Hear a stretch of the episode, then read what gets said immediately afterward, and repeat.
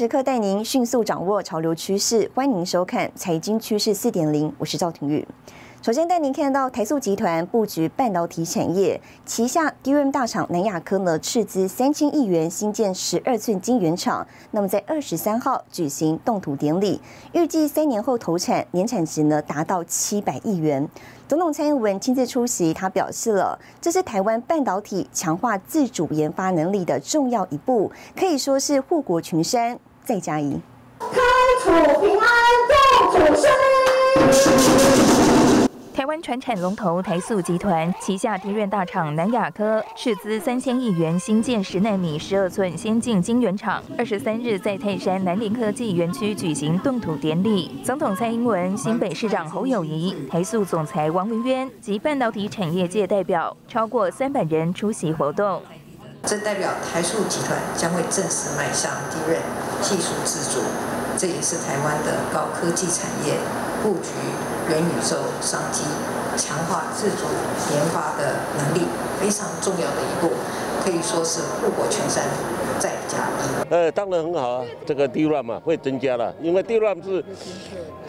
速度很快的记忆体嘛。总裁王文渊好心情全写在脸上，也看好未来低润产业发展。这次新厂房包括主厂房、研发大楼及水资源再生中心，也规划 EUV 及紫外光微影设备独立厂房，并运用 AI 智慧制造技术提升制程效率。目前规划三阶段扩建，完成后月产能可达四点五万片晶圆，预计二零二五年开始装机投片量产。全公司精力为原产出成长将达。百分之一百二十，年产值达七百亿元。EUV 现在现在已经在准备做这些开发，但是我们预期啊会在第四代再导入啊。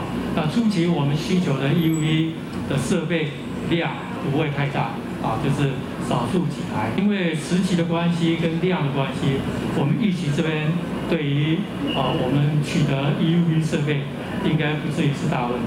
我们从二零一七年开始。做十纳米级的技术研发，虽然这个还没有办法跟韩国的比较，但是有一个这个基础技术基础，这个是对台湾是相当有贡献的。台塑集团积极布局半导体事业，有低润厂南亚科、上游细晶圆厂台盛科、载板厂南电及后段封测厂福茂科。随着新厂扩建，也为台湾半导体产业再添一座护国群山。新唐亚太电视陈慧模、李晶晶，台湾新北市报道。台湾细晶圆大厂环球晶举行股东常会，外界高度关注半导体市况。董事长徐秀兰指出，产业上游需求依旧强劲，尤其十二寸产能呢非常满，部分客户长约甚至看到二零三一年。细晶圆产业未除晶圆代工上游，不过近期终端市场传出杂音，通膨影响电子消费需求下滑，南韩三星甚至全面暂停拉货，市况到底如何？原来手机用的晶片比重下降，但是它有其他不一样的 application 就替换上来，确实有一些产品比较弱，有一些比较强，但是总结的来讲，这个产线都加动力都还是非常非常慢，尤其是十二寸都一点松动，一分钟的。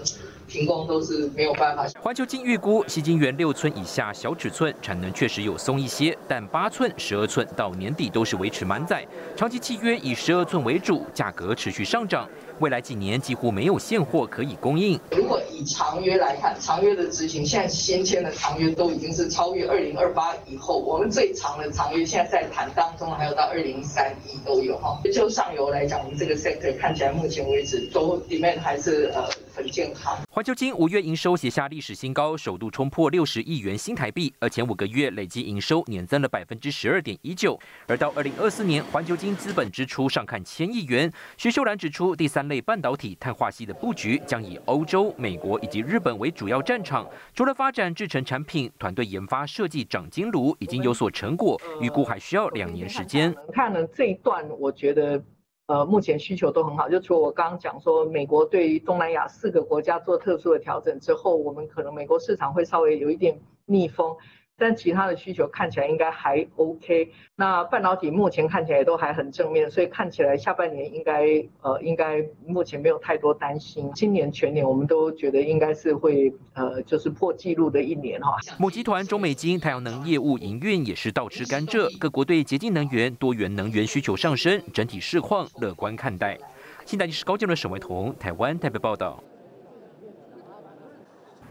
好，全球景气趋缓，南韩三星电子近日传出，为了调整库存，全面暂停供应链拉货。那么过往三星每季面板采购量呢，都在千万片以上。不过今年第二季电视面板采购量只有八百二十万片，是十年来新低。投顾业者分析了，三星大动作砍单，可能直接呢冲击台系供应链，半导体跟面板族群可能备受影响。通膨高涨，终端消费买气备受影响。南韩三星电子上周突然宣布暂停所有采购，直到七月底，涵盖面板、IC、手机零组件，影响几乎遍及所有供应商。日系外资直指这是一项警讯，全球终端需求放缓，供应链状况恐怕比预期还要糟。因为你通膨上升的时候，大家购买能力会下降，那我首先会减少就是对一些消费性电子产品的消的消费。俄乌战争这一块对。三星也是蛮大的影响，因为他们也是在俄罗斯、乌克兰这边最大的一个电视品牌厂。中国这一块，因为封城的部分又影响到整个这个消费消费的一个力道，所以其实他们其实这个消费力道是一连串的被衰、被被消减。业界担忧指标大厂调整库存，可能引发一连串砍单效应。富邦投顾对三星供应链影响进行分析，半导体晶圆代工方面对联电二十八、二十二纳米造成影响；IC 设计联咏 SOC 订单影响较大，面板产业更是重灾区。由于三星占群创、友达 LCD TV 面板营收达到百分之十与百分之四十，直接冲击双户第三季营运表现。对友达群创来讲，其实因为他把很多往这个商用性或者是往哦，高附加价值这块去发展，所以他一定会受到冲击，但是他的冲击相对于呃。中国的面板厂来讲，反而相对是比较小的，反而其实会让整个面板产业有加速落底的一个情况。专家分析，三星大动作调整库存，面板报价有望加速落底。不过整体而言，下半年消费旺季不如以往，买气可能往后递延。不确定因素来自通膨升温、俄乌战争以及中国封城，面板市况何时回温，需要密切观察。新台的电视陈慧文、沈维彤，台湾台北报道。在晶片制成上，惰性气体奶气扮演着关键角色。不过，随着俄罗斯宣布限制惰性气体出口之后呢，部分国家半导体厂商恐将受到影响。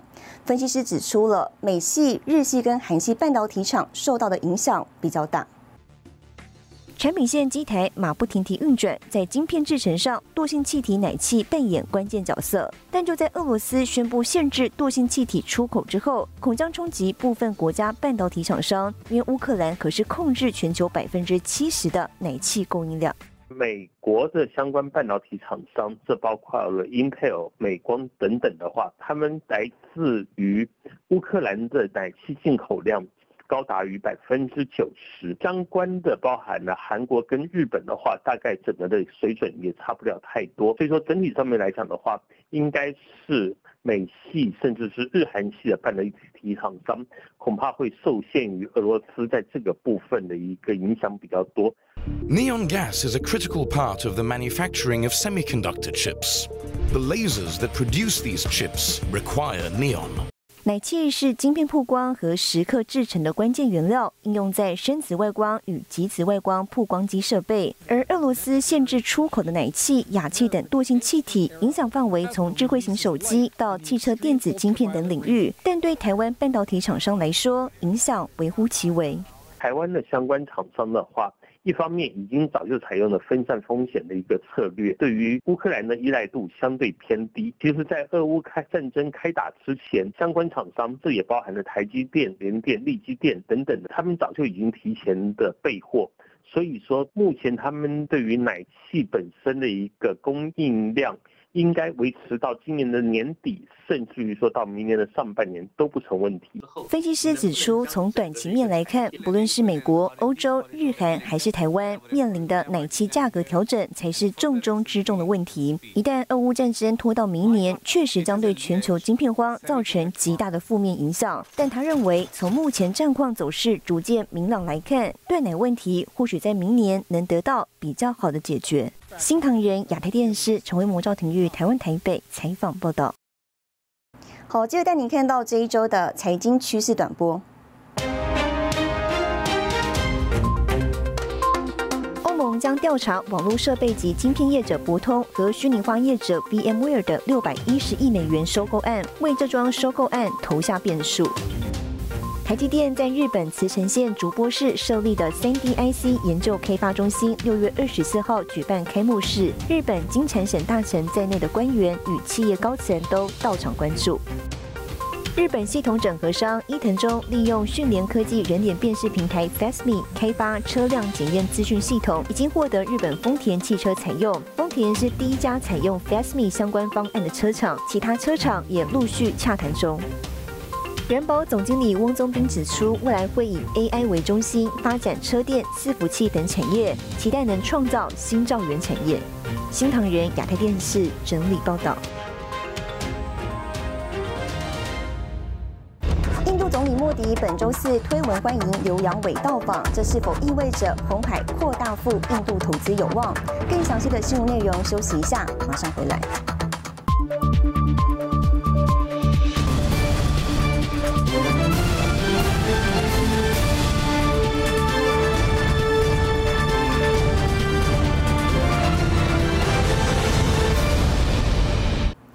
回来，外界持续关注红海集团供应链布局。印度媒体报道，红海正在考虑在印度生产电动车。红海董事长刘扬伟本周率团抵达印度考察访问，印度总理莫迪呢是亲自接见，而莫迪更在推特发文表示了欢迎红海来印度建制电子制造跟半导体产能，印度也将持续推动电动车制造。还透过影片展示替合作伙伴 Lordstown 代工制造的电动皮卡原型机。红海积极布局电动车，董事长刘扬伟二十二号率团抵达印度考察访问，表示希望协助印度加速在半导体、电动车等方面的发展。印度总理莫迪亲自接见红海董事长刘扬伟，莫迪更在推特发文表示欢迎红海来印度建制电子制造和半导体产能，印度也将持续推动电动车制造。印度经济时报报道，引述消息人士指出，红海旗下电动车公司宏华先进考虑在印度生产电动车。从台湾啊要制造车，然后运到世界各地的可能性，我认为是零啊。它分成好几个区域，会有一个区域的制造的这样的一个呃布局啊。未来我想这个会是一个趋势。旗下富士康郑州厂在端午节前后派出二十多名干部到红海印度厂传授经验。郑州厂是 iPhone 最大生产地，外界解读红海正在强化印度制造 iPhone 量产能力。去年红海结盟 Gogoro，协助 Gogoro 在印度建立生产线之后，外界关注红海在印度电动车布局从两轮进一步扩大到四轮。印度的市场。啊，大家都是都知道，有目共，就是非常的庞大。那它呃要起来，这个市场要起来也是指日可待。整个国际情势对印度的市场是有利的啊，所以我们在呃印度方面也加速进行中。数据显示，二零二二年印度电动小客车的销量增加一点五倍到一点七八万辆，凸显印度对电动车的需求强劲。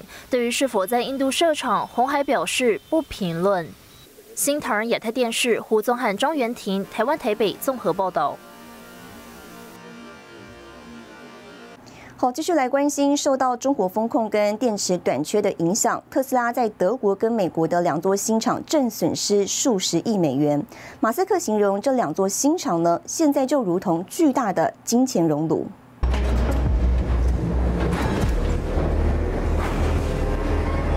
机械手臂马不停蹄运转。这里是特斯拉德国超级工厂，如今与美国德州新厂面临增产困境。We had challenges with the 4680 ramp and with the structural pack ramp, and the and then ironically the tooling, because we, we had we're, we're able to do 2170 cells. Uh, but the tooling necessary for making 2170 variant cars was stuck in China. And the same is true of Berlin. Berlin's in a slightly better position because uh, Berlin started off with the 2170 uh, style and, and did not have the 4680 and structural pack rip.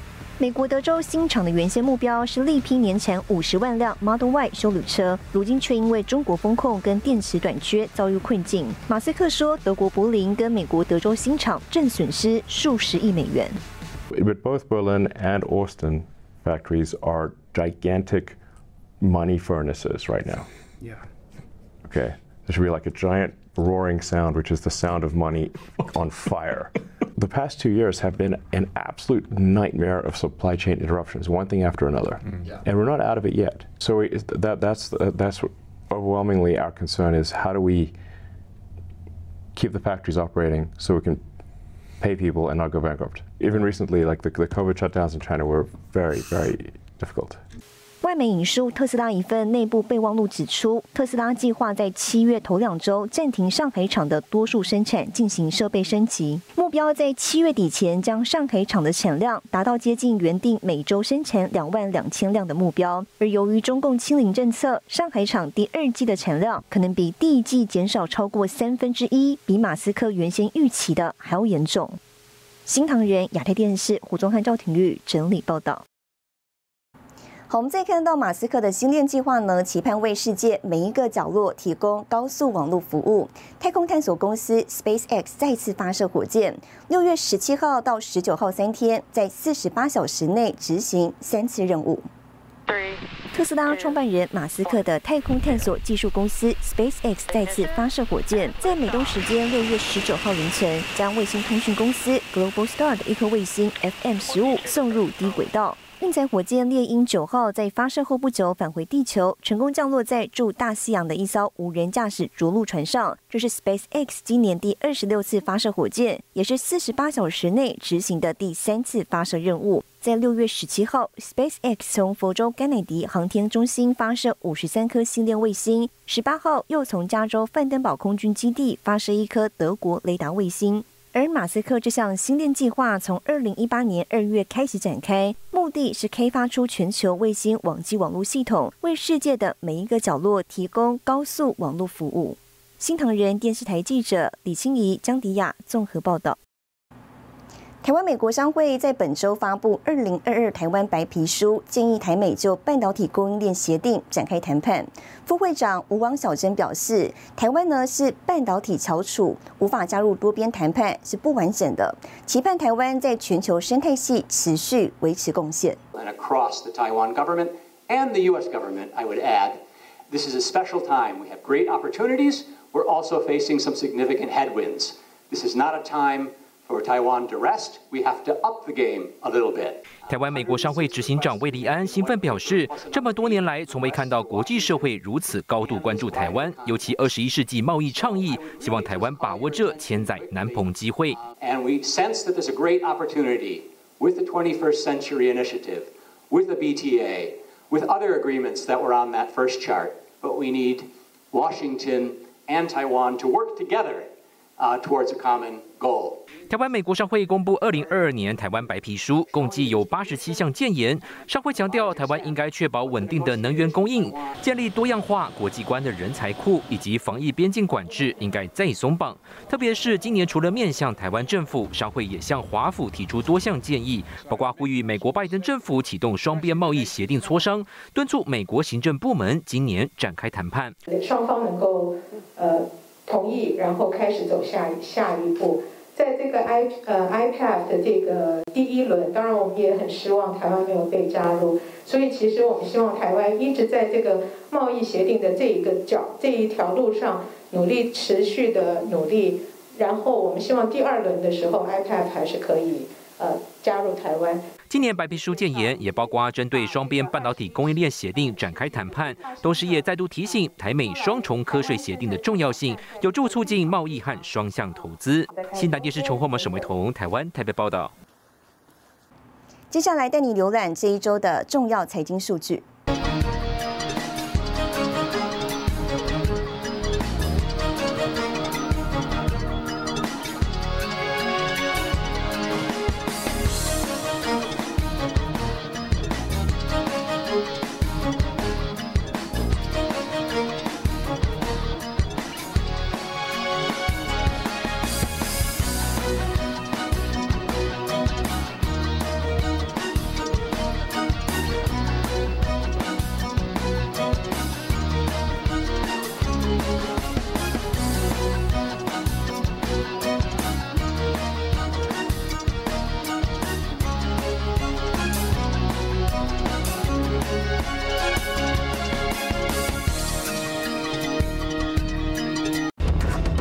PC Home 前两年获利不影响，董事长詹宏志说，如果今年再没有改善，就把自己的薪资变成零。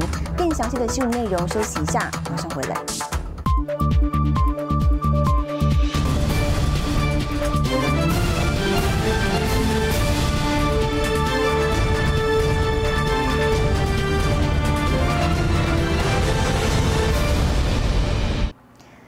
来！台湾电商大厂网络家庭本周举行股东会，不过近两年经营成绩比较不理想。董事长詹宏志坦承获利太少，并在会中喊出呢，如果今年没能改善，会把自己的薪资变成零，对下半年获利保持信心。台湾电商网络家庭二十二号举行股东会，公布今年第一季财报，营业利益年减百分之九十九点二，单季营业利益一百二十万。盈利率百分之零点零一，每股亏损零点二五元，已连两季亏损。上面我们的确或受到了很多我们主要产品供应链状况不如预期的影响。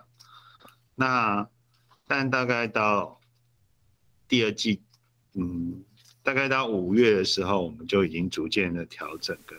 网络家庭董事长詹宏志在年度股东会上坦言，近两年获利情况不甚理想。去年本土疫情下，公司反应过慢，丧失先机，联名卡取消超额补贴，客户因此流失。詹宏志宣告，今年获利如果没改善，会把自己的薪资变成零，执行长薪资变成二分之一，并承诺进行各项重组，包括电商、FinTech、赋能三大块事业。本业以外的这些布局，把获利提升，然后本业就是要营业规模再放大。去年网家金融科技事业大赔多达三亿，成为亏损一大主因。旗下先买后付服务近日正式上线，力求提升电商服务体验，盼亏损情况有所改善。因为供应链状况也逐渐在缓解，所以我们也会觉得对于整个下半年，就可能包含过往缺货的。商品类别的销售数量会保持比较乐观的态度。今年下半年的获利，个人来说还是保持着信心。面对竞争对手富邦媒逐步扩大战略版图，还有来自国外电商，未来电商竞争更加激烈。新唐人亚太电视胡宗汉、沈维彤，台湾台北报道。好，带您看到下周有哪些重要的财经活动。六月二十七号，台湾电价审议会召开；六月二十八号，HTC 发表 MetaVerse 新手机；六月二十九号，美国公布 GDP 纪律中值；六月三十号，美国公布核心 PCE 物价指数年率。谢谢您收看这一周的财经趋势四点零，我是赵廷玉，我们下周再见。